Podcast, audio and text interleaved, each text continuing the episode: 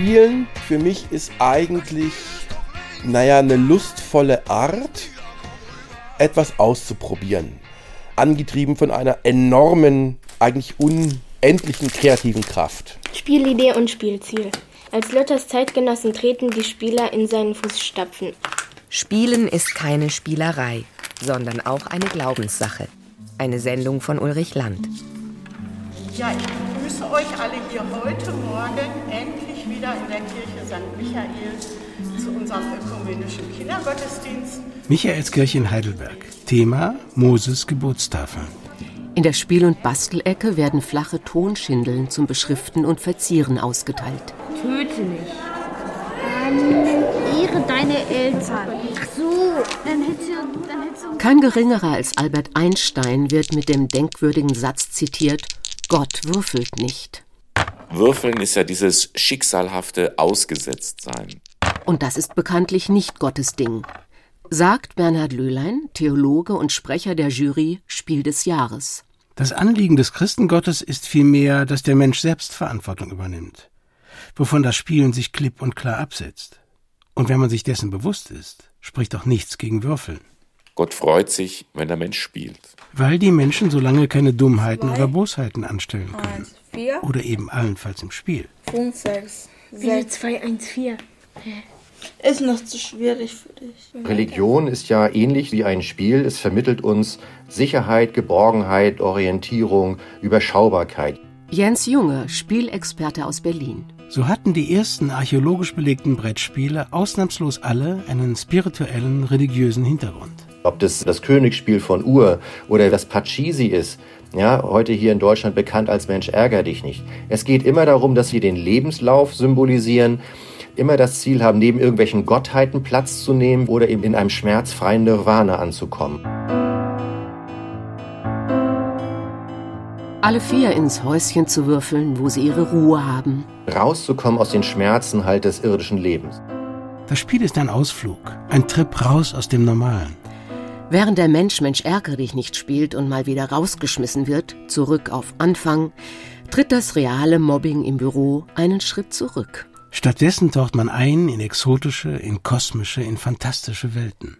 Taucht ab, Taucht durch die historischen Dimensionen und landet, indem man den Start-Button anklickt oder ein Spielfeld aufklappt und die Würfel schüttelt, landet man in der Steinzeit, bei den alten Ägyptern, den Griechen. legt sich als Cäsar mit den Germanen an, als mittelalterlicher Raubritter mit den reichen Pfeffersäcken, Man trifft sich mit Aliens, mit Gladiatoren und Märtyrern, mit den Göttern der Inkas. mit Engeln, Teufeln und allen Heiligen.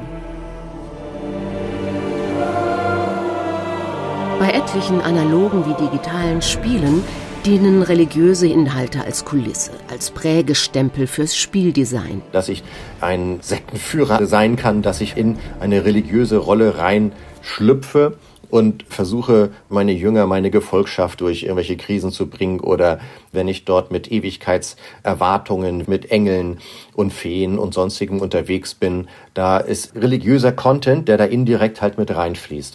Oder direkt. Beispiel Luther das Spiel. Ein Spiel, das 2017 das Licht der Welt erblickte, als sich zum 500. Mal jährte, dass Martin Luther seine 95 Thesen wieder die Ablasspraxis ans Wittenberger Kirchenportal nagelte. Du bist so lahm wie eine Ente. Oh mein Gott, ich bin voll die Coole. Dann habe ich Martin Luther. Ich habe am meisten. Andererseits gibt es dann wieder Spiele, wo Menschen aufeinander achten müssen, empathisch reagieren müssen, wo das Religiöse unterschwellig, sozusagen als ethischer Wert, transportiert wird, ohne dass es beim Namen genannt würde. wo man auf jeden in der Gruppe achten muss, denn jeder Person trägt zum gemeinsamen Gewinnen des Spieles bei. Zum Beispiel bei den derzeit sehr beliebten Escape-Spielen. bei denen es oftmals darum geht, daher der Name Escape, aus einer brenzligen Situation zu entkommen. Und zwar gemeinsam, nicht einer gegen den anderen. Spiele, die auf den Augenblick ausgelegt sind, die auf richtiges Handeln im Hier und Jetzt zielen. die man nur einmal spielen kann, da sie, indem sie gespielt werden, sich selbst auflösen. Karten werden zerrissen, der Spielkarton zerschnitten. Das Mittelalter-Setting ist sehr beliebt. Beispiel The Witcher. Ein digitales Actionspiel mit einem Hexer als Superhelden. Wie ich eben in dieser mystischen Welt unterwegs bin und natürlich das Böse zu bekämpfen habe. Da stecken sehr viele Glaubenssätze drin, dass man fast wie Religionsstifter unterwegs ist und Jünger des Guten letztendlich ist. Auf sehr mäßigem Comic-Niveau geistert seit 2019 ein Jesus über die Computerbildschirme in einem Spiel, das unter dem Titel The Secrets of Jesus firmiert und sich anpreist als Point-and-Click-Adventure. Was wäre, wenn Jesus seiner Kreuzigung entkommen wäre? Würde er mit seiner großen Liebe eine Familie gründen? Schlüpf einfach in seine Rolle und finde es heraus. Noch mehr interaktiven Erlebnischarakter verspricht I Am Jesus Christ. Ein digitales Spiel, das 2019 als Coming Soon angekündigt wurde, aber noch nicht auf dem Markt ist. Wer wollte nicht immer schon mal Jesus spielen? Jesus sein. Du kannst versuchen, die Welt zu retten, so wie er es getan hat. Bist du bereit, den Teufel in der Wüste zu bekämpfen und Kranke zu heilen? Und am Ende dann nehmen die Gamer den Leidensweg auf sich und lassen sich ans Kreuz schlagen.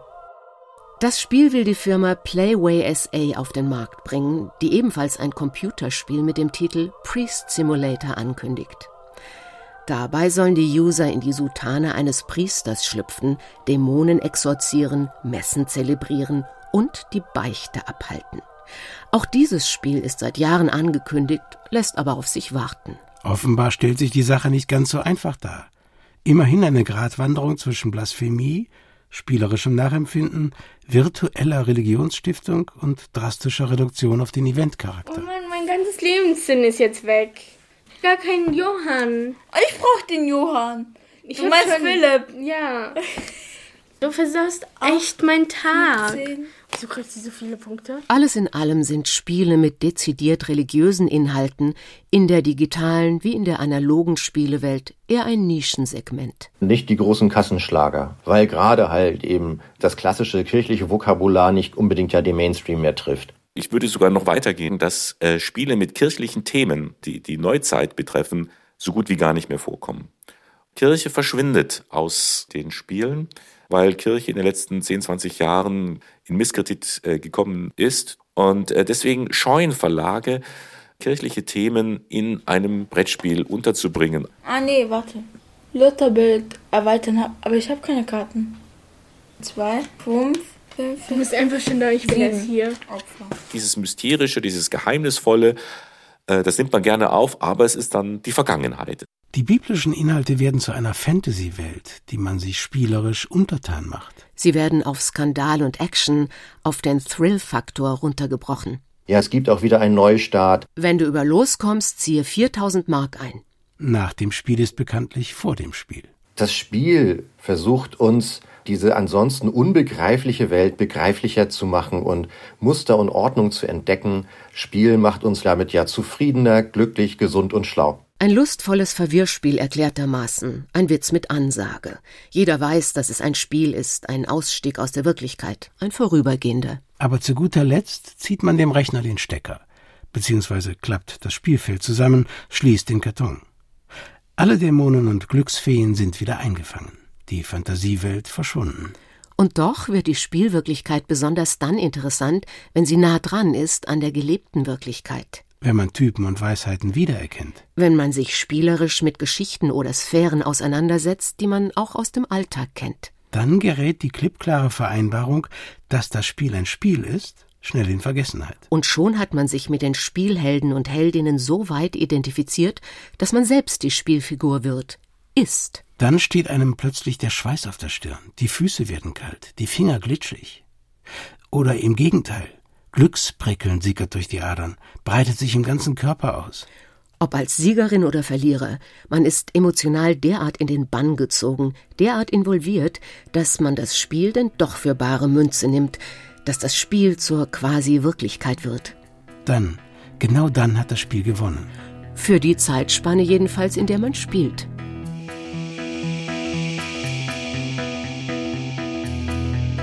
Vor mehr als 30 Jahren wurde das Spielen revolutioniert, indem es digitalisiert wurde.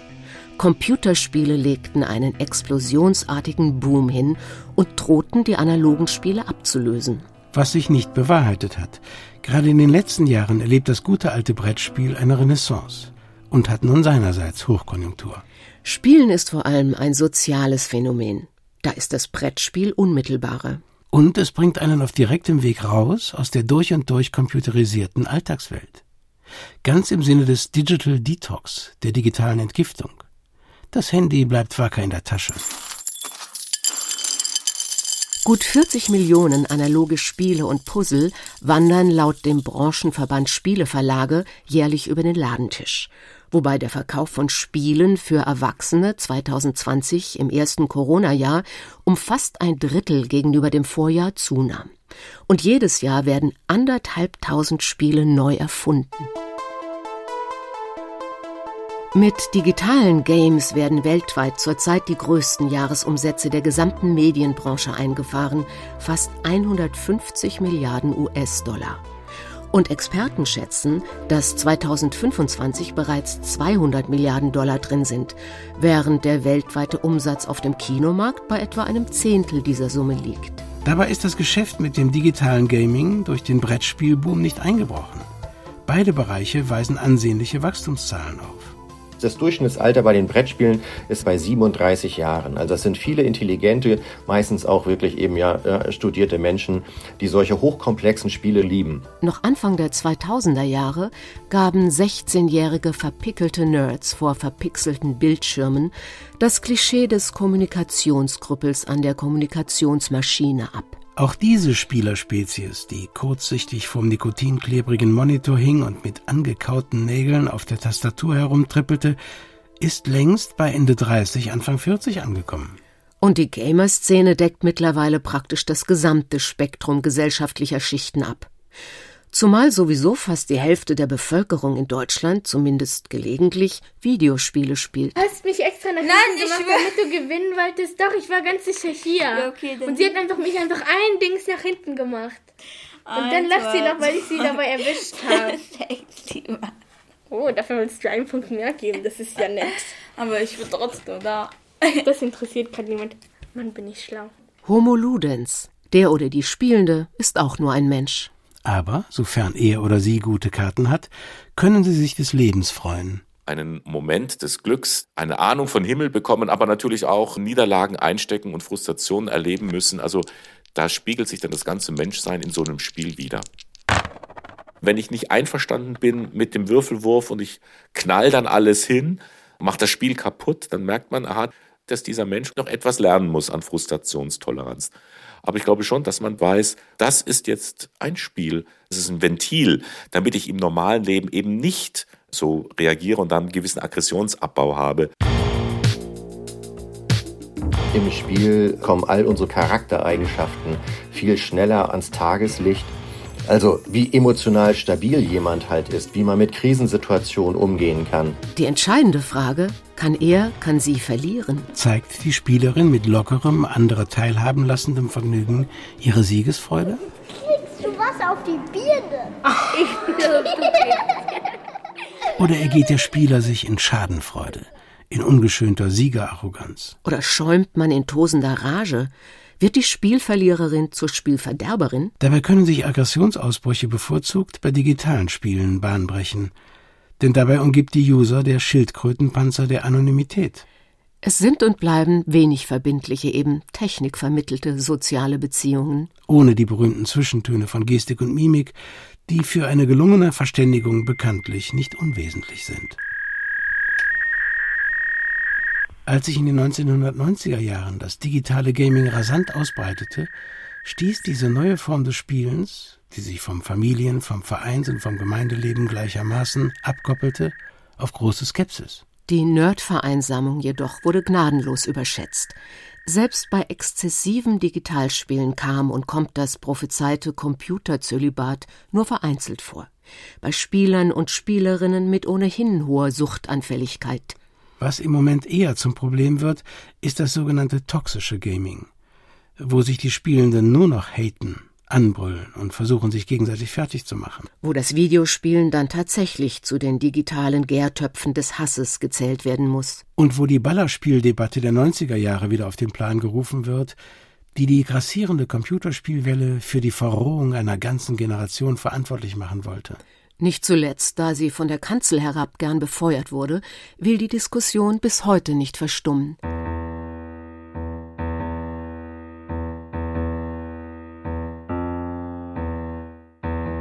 Erfurt, Gutenberg-Gymnasium, April 2002.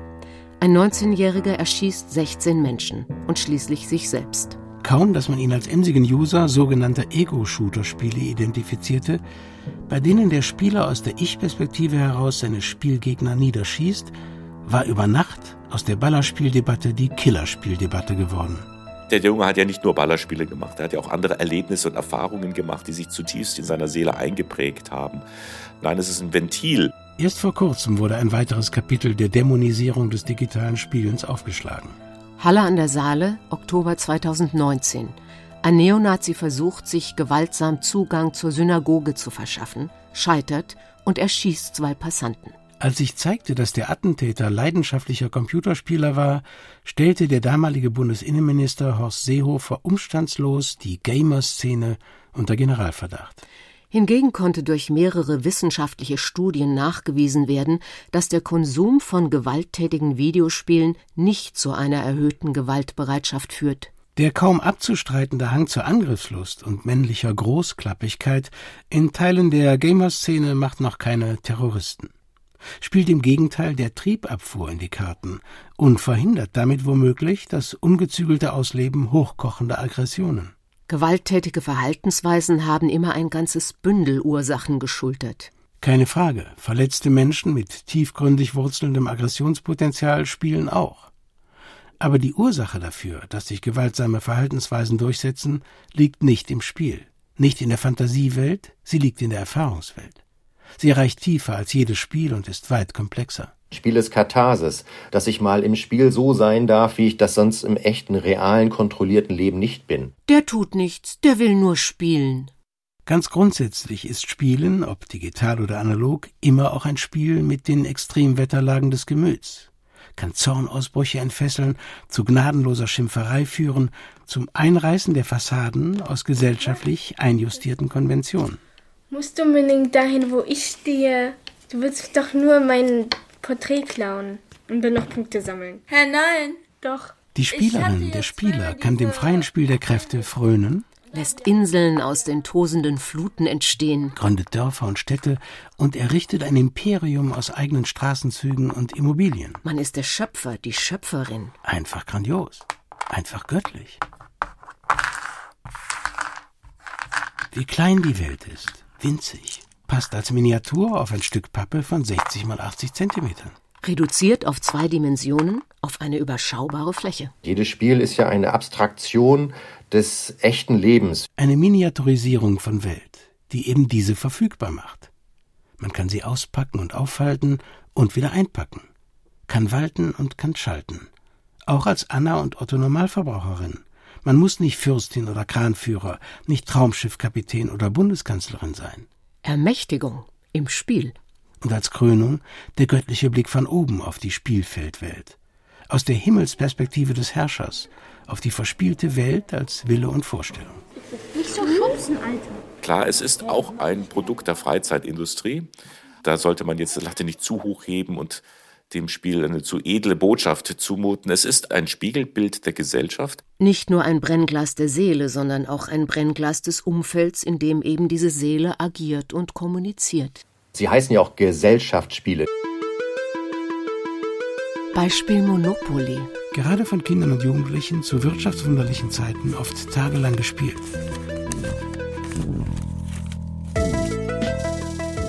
Wo der ökonomische Restart nach dem Zweiten Weltkrieg durchexerziert wurde, mit Bündeln von Spielgeldscheinen, auf denen eine Lok in die Zukunft dampfte. Immer im Kreis rumlaufen, kaufen oder nicht kaufen. Es gibt nur ein einziges Ziel, Geld anhäufen, nichts weiter. Doch, die anderen platt machen. Monopoly legt halt die Wirkmechanismen des Kapitalismus schonungslos offen dass also innerhalb von zehn Minuten der Zufall ja darüber entscheidet, ob ich gewinne oder nicht. Wenn ich nicht die dunkelblauen oder die dunkelgrünen Straßen da halt habe, dann weiß ich, ich kann nur verlieren. Bloß eine Frage der Zeit. Und das Leiden geht dann über zwei, drei Stunden, bis man pleite ist. Also diese ungleiche Eigentumsverteilung, auch im kapitalistischen Wirtschaftssystem, wird ja in diesem Spiel grandios offengelegt. Und so zeigt sich der religiöse Hintergrund dieses Wirklichkeitsspiels als Antimodell, bar jeder christlichen Moral. Der Götzendienst an Gott Mammon wird exerziert, Immobilienhaiverhalten kultiviert, ganz analog, in Präsenz. Ohne jede Schamesröte wird die Maxime hochgehalten, dass der Stärkere, der Reichere Recht hat und das Recht hat, die Mitspielenden zu vernichten. Dass der, der einmal reich ist, weitere Reichtümer erwürfeln wird. Safe. Was in der Bibel halt drinsteht im Korintherbrief. Jeder soll in dem Stand bleiben, in dem ihn der Ruf Gottes getroffen hat dass man das ertragen soll, wohin ein Gott gestellt hat, dass man den Stand, in den man geboren wird, nicht in Frage stellen soll, welche Gesellschaftsregeln da gerade äh, mit mir spielen. Das ist also gottgefällig, auch zu leiden. Ohne Wehklagen. Das Glück kommt erst später im Paradies. Das ist schon eine harte Aussage und genau das bedient natürlich auch Monopoly. Eine Durchlässigkeit zwischen der Spitzen- und der Verliererposition ist nicht vorgesehen eine Veränderung der Verhältnisse unmöglich. Mithin ein äußerst affirmatives Spiel, das die gesellschaftlichen Ausschlussverfahren betreibt und bekräftigt, ohne Gnade. Theologisch gesehen muss ich natürlich sagen, es ist ein Spiel. Und warum soll man nicht in einem Spiel mal Dinge ausprobieren, die man im wahren Leben nicht macht? Denn immerhin macht dieses grausame Spiel höllisch Spaß. Der Ablassprediger Johann Tetzel soll beworben haben, Sobald das Geld im Kasten klingt, die Seele in den Himmel springt.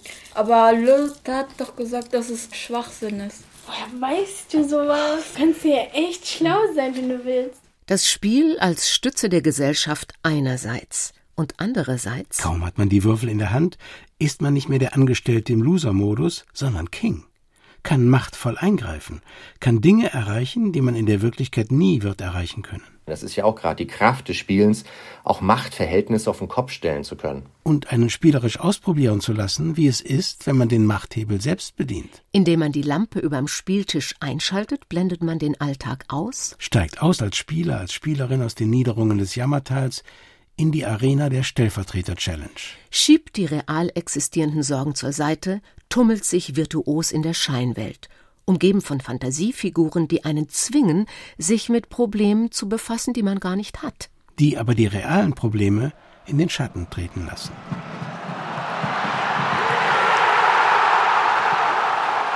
Panem et Ludos, Brot und Spiele.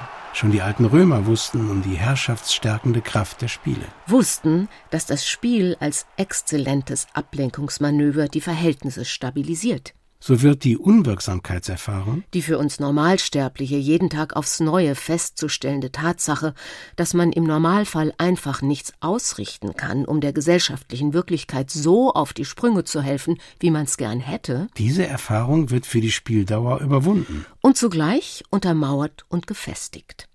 Indem man nur zum Schein und nur stellvertretend eingreift, lässt man sich für die Realwelt entmündigen. 5, 6, 7, 8. Hä, guck mal. Was? Du schummelst, ganz sicher. Hier. Du musst ziehen. Oder?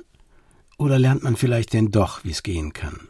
Wie man auch in der wirklichen Wirklichkeit intervenieren, womöglich kleinschrittig vorwärts kommen kann. Entscheidend ist wie so oft, was man draus macht. Aus diesem Lernen am Modell im geschützten Rahmen des Spiels, wo es einem nicht wirklich an den Kragen geht. Jedenfalls solange man nicht um Geld spielt, solange man nicht mit dieser Fremdwährung die reale in die gespielte Welt holt. Solange man nicht Spiel und Wirklichkeit verwechselt und womöglich Haus und Hof verzockt. Und das Mädchen sagt zum Spieler, Junge, jetzt ist es Zeit. Ich hab verloren, gell? Und alles nur, weil sie geschummelt hat, diese Frosch. Ich hab 140. War man im Spiel Jesus, Hexenguru, Luther oder gute Fee, konnte Gottes Gebotstafeln selber schreiben, kommt man, kaum ist der Rechner ausgeschaltet, das Spielfeld zugeklappt, der Kindergottesdienst vorbei, wieder an in der profanen Wirklichkeit. Game over. Okay, alles aufräumen. Tschüss. In SWR 2 Glauben hörten Sie eine Sendung von Ulrich Land. Spielen ist keine Spielerei, sondern auch eine Glaubenssache. Redaktion Nela Fichtner